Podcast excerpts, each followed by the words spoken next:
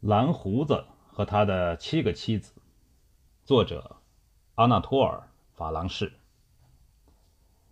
关于蓝胡子，历来有种种荒唐和奇怪的传说。不过，这位绅士竟被人们说成是太阳的化身，这就未免过于离奇和不真实了。四十多年前，有人曾为了研究这件事情，在某校专攻比较神话学。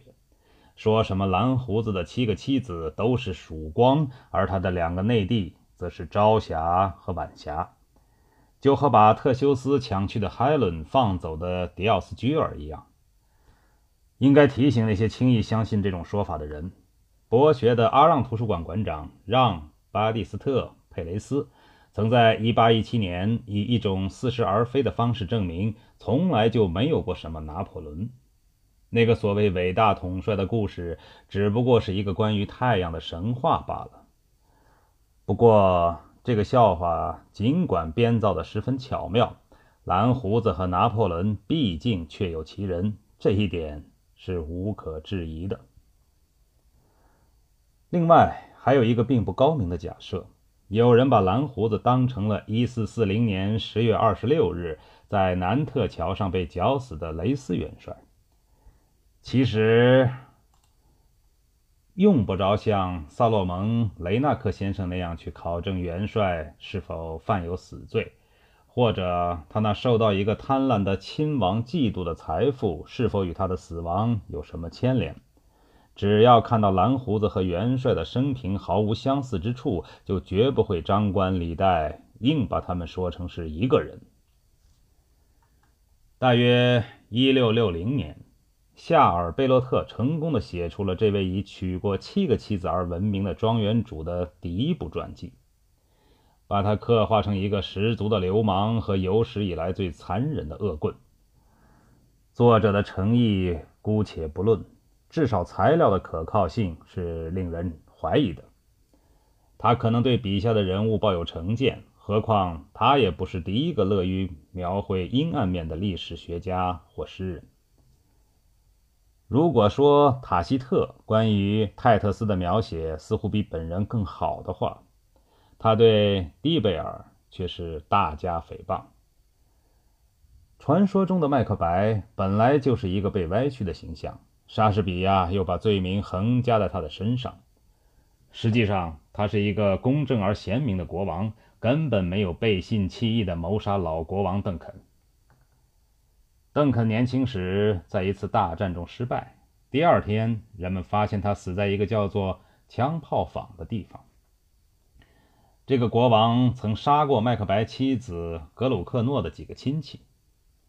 麦克白促进商业，使苏格兰得以繁荣，被看成是市民的保护人和真正的国王。贵族们对于他胜过邓肯的才华和保护手艺人的政策怀恨在心，因此在杀害他之后还败坏他的名声。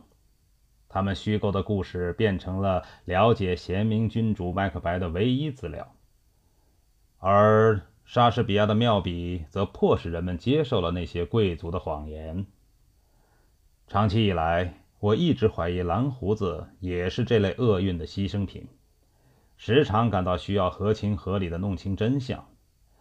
我所找到的有关蓝胡子一生全部经历的早已为世人所知的材料，远远不能满足我的愿望。我在材料中发现了不少无法理解的和解释的疑难之处。人们越是要我相信这个人的残忍，就越使我疑窦丛生。这种预感并没有错。不久，我就找到了无可辩驳的证据，表明我对人性的看法是正确的。在圣约翰·德布阿的一个石匠家里，我发现了许多关于蓝胡子的文件，其中有他的家庭日记和一份控告杀人凶手的匿名诉状。后来不知为什么，这份诉状就没有下文了。有了这些文件，我便更加坚信自己的判断：蓝胡子。是一个善良而不幸的人，是卑鄙的污蔑，在他死后玷污了他清白的名誉。从那以后，我就把写他的真正历史当成了一项义务，但并不幻想这样的事情会有什么结果。我知道这种恢复蓝胡子名誉的努力是注定要在沉默中被人们遗忘的。谎言具有迷人的魅力，而平淡无奇、实实在在的真理在谎言面前又有什么用呢？大约一六五零年，在贡比涅和皮亚尔峰之间的土地上，住着一个名叫贝尔纳德·蒙特拉古的富绅。他的祖先曾经担任过王国中最重要的职务，但是他远离宫廷，不为国王注意，默默无闻地过着幽静的隐居生活。蒙特拉古先生在吉莱特城堡的府邸中藏有大量的名贵家具、金银餐具、地毯和刺绣品。他之所以把这些东西收在储藏室里，倒不是怕他们用坏，恰恰相反。他是一个慷慨大方的人，不过在那时候，外省的庄园主一般都过着很简朴的生活，和手下人同桌用餐，星期天和村里的姑娘们一起跳舞。当然，在某些场合，他们也举行盛大的庆祝会，与平庸的日常生活形成鲜明的对照。所以，他们必须保存许多精美的家具和挂毯。蒙特拉古先生也不例外。蒙特拉古先生的城堡具有哥特式建筑的粗犷风格，外表看上去相当粗糙阴暗，甚至还留有先王路易时代王国内乱时被摧毁的钟楼的颓垣残壁。但里面看起来则好得多，房间都是按意大利式样装饰的。一楼宽阔的长廊里摆满了浮雕、绘画和镀金的装饰品。长廊尽头有一个被人们称为“小房间”的屋子。夏尔贝洛特就这样叫他。不过，我还是多说一句好。当时人们也把她叫做“受难公主陈列室”，因为佛罗伦萨的一位画家在屋里墙上画的全是神话中的搏命女人。太阳神的女儿迪尔塞被安迪普的儿子们绑在公牛角上。尼奥贝在西比尔山上被神剑穿透的孩子们哭泣。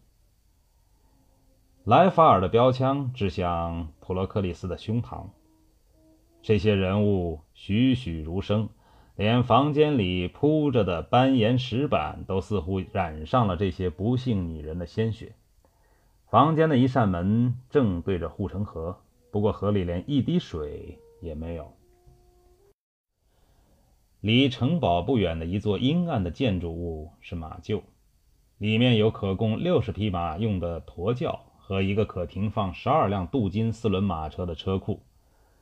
不过，吉莱特的迷人之处却是那些环绕在城堡周围的水渠和树林，人们可以在那里尽情的钓鱼和打猎。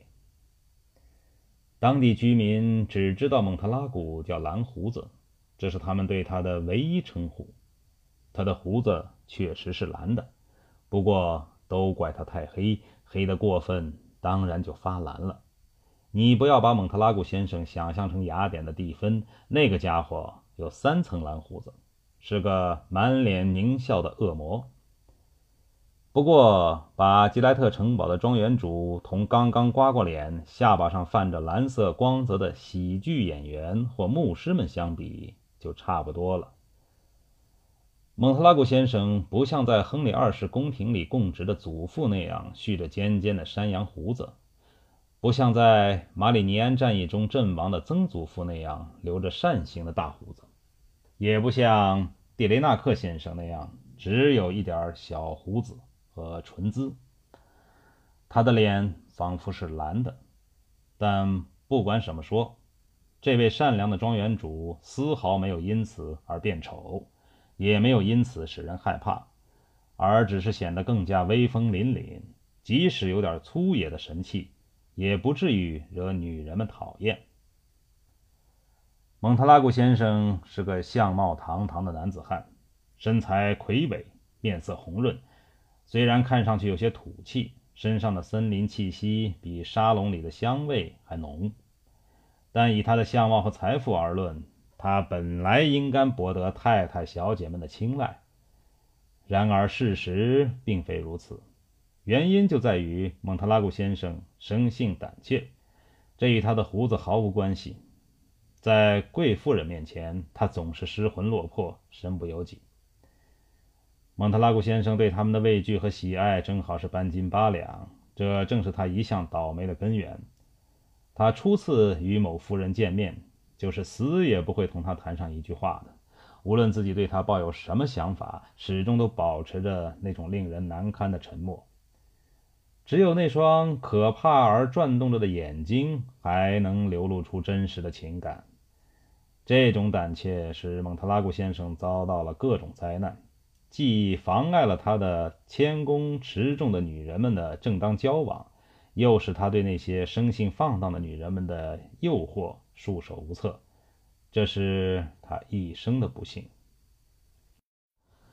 蒙特拉古年幼时就成了孤儿，由于无法克服这种令人讨厌的腼腆和恐惧心理，他错过了许多送上门来的合适而体面的姻缘，娶了刚到本地定居不久的克莱特·帕萨茹小姐。他在王国的城镇和乡村里靠耍熊挣了一点钱。蒙特拉古先生尽一切可能和全部力量去爱她。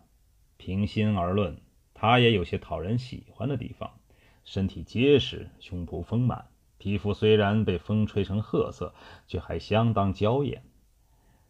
新婚伊始，克莱特小姐对自己突然成了一位贵妇人而感到无比惊讶和喜悦。丈夫的出身是那么高贵。身体是那么健壮，在她面前却像俯首听命的奴仆和心醉神迷的情人。克莱特小姐的心肠并不算坏，她被丈夫的好意感动了。但是没有几个月，他就对这种不能随意游荡的生活厌倦了。虽然置身于财富、关切和爱情之中，但克莱特唯一的乐趣却是在地窖里去找他的流浪时的伙伴。他脖子上拴着一条链子，脖子上挂着一个铁环，总是一副萎靡不振、无精打采的模样。他拥抱她，流着泪吻她的眼睛。蒙德拉古先生看到克莱特愁容满面，自己也不禁忧心忡忡，这就更增加了他的悲哀。蒙特拉古先生对可怜的妻子过于礼貌和体贴，这反倒使他感到厌恶。一天早晨。蒙特拉古先生醒来后，发现克莱特不在身边。他跑遍了城堡，也没有见到他的影。后来，他发现受难公主陈列室的门开着，才知道克莱特和他的熊就是从那儿跑出去的。蓝胡子见此情景，悲痛欲绝。虽然发了无数封信，到处寻找，却再也没有得到克莱特·帕萨茹的消息。当蒙特拉古先生还在为克莱特哭泣的时候，贡比涅刑事长官的女儿让娜·德拉克洛斯在吉莱特城堡的一次庆祝会上，忽然和他跳了一次舞，一下子激起了他的爱情。蒙特拉古先生向她求婚，并且立刻如愿以偿。让娜见酒眼开，喝起来不要命。这种嗜好日益强烈，以至于不到几个月，他就变成跟一只盛酒的羊皮袋那样，又肥又红。最糟糕的是，这只发狂的羊皮袋没完没了的在房间里和楼梯上打滚、尖叫、咒骂、打嗝，把脏话和酒一起向他碰到的一切喷过去。恶心和反感弄得蒙特拉古先生晕头转向。但是他马上恢复了勇气，以无比的坚定和耐心，想方设法使妻子摆脱那种令人讨厌的恶习，祈求、告诫、哀恳、威胁，能想到的办法，蒙特拉古先生都试过了，可就是不起作用。他不准让那喝地窖里的酒，让那就到外面去弄，结果更是醉得一塌糊涂。为了使让呢戒掉过分喜爱杯中物的癖好，蒙特拉古先生把药用的假荆芥交给他，就放在酒瓶里。让呢以为蒙特拉古要对他下毒手，就向他猛扑过去，用菜刀对准他的肚子，一下子砍进去两寸半深。蒙特拉古觉得这下要死了，却仍然保持着好好先生的脾气。让娜是该受到责备，他说，不过他更值得可怜。有一天，受难公主陈列室的门忘关了，像平常一样酩酊大醉的让娜德拉克洛斯走了进去。他看到墙上画着临死前痛苦挣扎的女人，以为她们都是活的，吓得惊慌失措地跑到外面大喊救命。让娜听见蓝胡子叫他，又看到他在后面紧追不舍，就不要命的一下子跳进了池塘，结果淹死了。这种事真令人难以置信，但又确实如此。她丈夫的心地太仁慈了。对她的死当然感到非常悲痛。出事后六个星期，蒙特拉古先生没有举行什么仪式，就娶了佃农特雷涅尔的女儿吉格尼。吉格尼平常只穿木鞋走路，身上老是有股洋葱味儿，除了一只斜视眼和一条瘸腿之外，也可以说是个相当俊俏的姑娘。吉格尼刚嫁过去。一种疯狂的野心便攫住了这位木鹅女郎，她只顾做着荣华梦，总觉得自己的绣花裙子不够阔气，珍珠项链不够漂亮，钻石不够大，四轮马车上的金镀的不足，而且池塘、树林和土地数量也少得可怜。从无野心的蓝胡子真不知道究竟是吉格尼那种自命不凡的想法错了。还是自己谦卑的念头不对，他抱怨妻子的傲慢脾气，也责备自己与他高贵愿望相反的平庸性格。他满腹狐疑，时而劝告吉格尼要知足常乐，时而又想为发财铤而走险。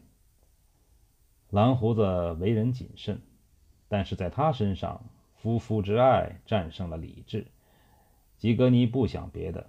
一心想在上流社会出头露面，进入宫廷，成为国王的情妇。他未能如愿以偿，怨恨之下变得形容憔悴，后来得了黄疸病，死去了。蓝胡子一边诉苦，一边为吉格尼建造了一座壮观的坟墓。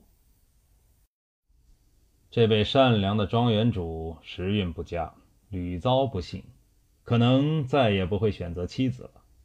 但是布朗施德吉波梅克斯却偏偏选中了他做自己的丈夫。他的父亲是一位骑兵军官，仅有一只耳朵。他说，另一只是在为国王效劳时丢掉的。吉波梅克斯非常机灵，他也正是凭着他的机灵，跟周围所有的绅士一起来欺骗自己的丈夫。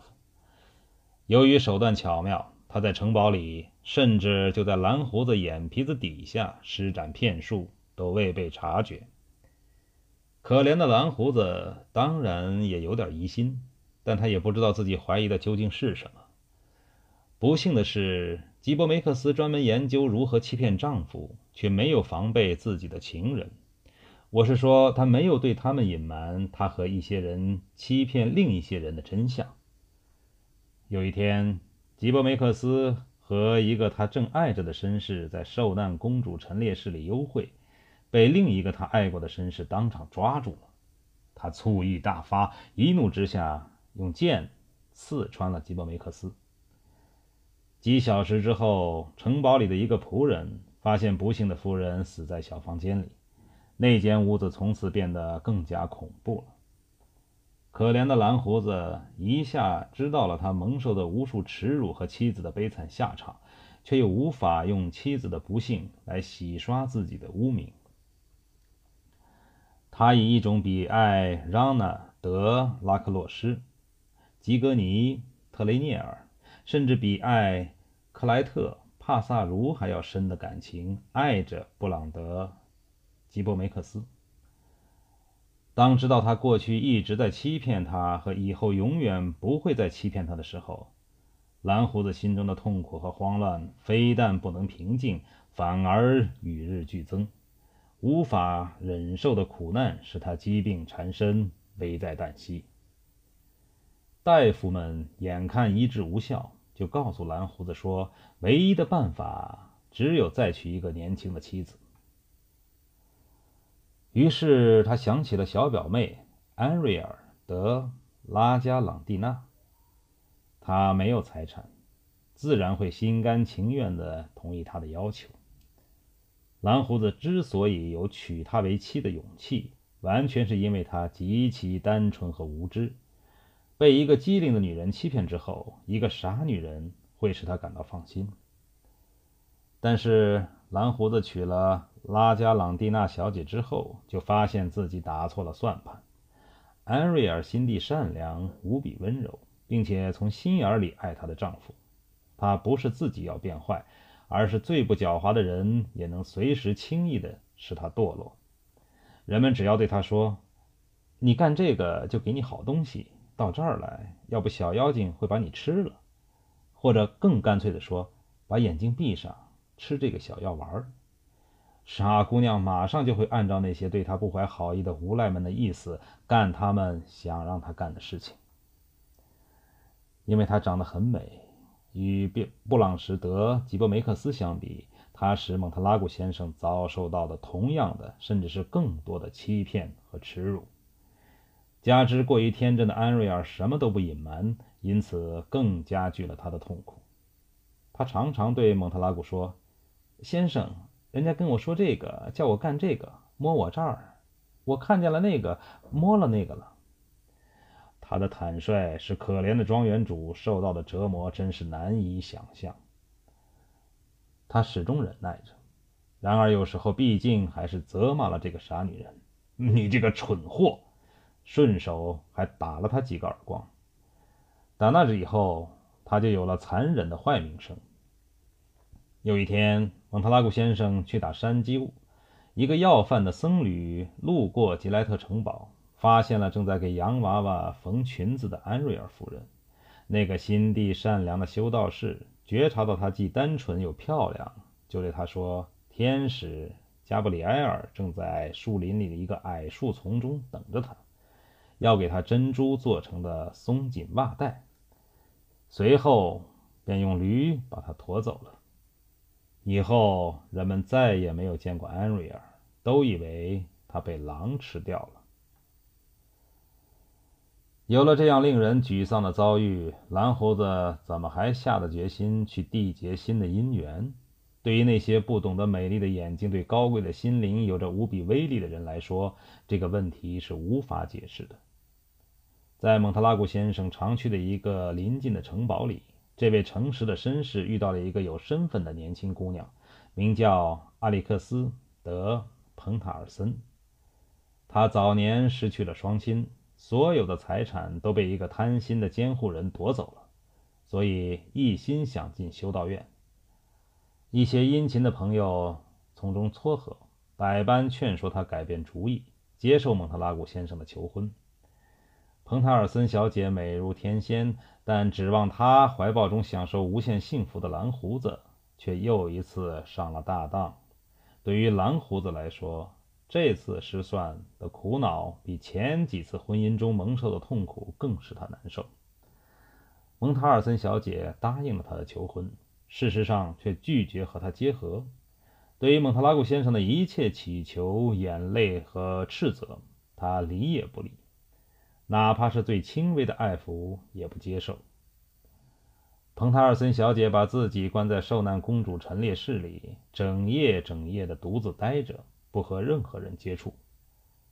对这种与天上人间的规律都大相径庭的抵抗，人们实在想不出什么原因来，于是只好归结为蒙特拉古先生长着蓝胡子。我们刚才关于蓝胡子的看法，又是这种假设。不大可能成立。再说，这也是一个不便乱加评论的问题。可怜的蒙特拉古先生忍受着世间最残酷的折磨，为了忘却痛苦，他拼命的去打猎，把狗、马和管猎犬的仆人都累垮了。虽然他回到城堡里的时候早已筋疲力尽，但是只要看一眼彭塔尔森小姐。马上就恢复了他的气力和苦恼。后来，蒙特拉古先生终于发现这个婚姻只不过是一个圈套，他实在忍无可忍，便向罗马教廷提出了解除婚约的要求。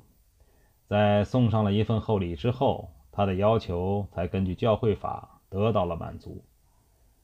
如果说蒙特拉古先生在打发彭塔尔森小姐时，还带着对一个女人应有的尊敬，没有在她背上把手杖打断，那只是因为他有着坚强的灵魂和一颗伟大的心，能像控制杰莱特城堡一样控制自己。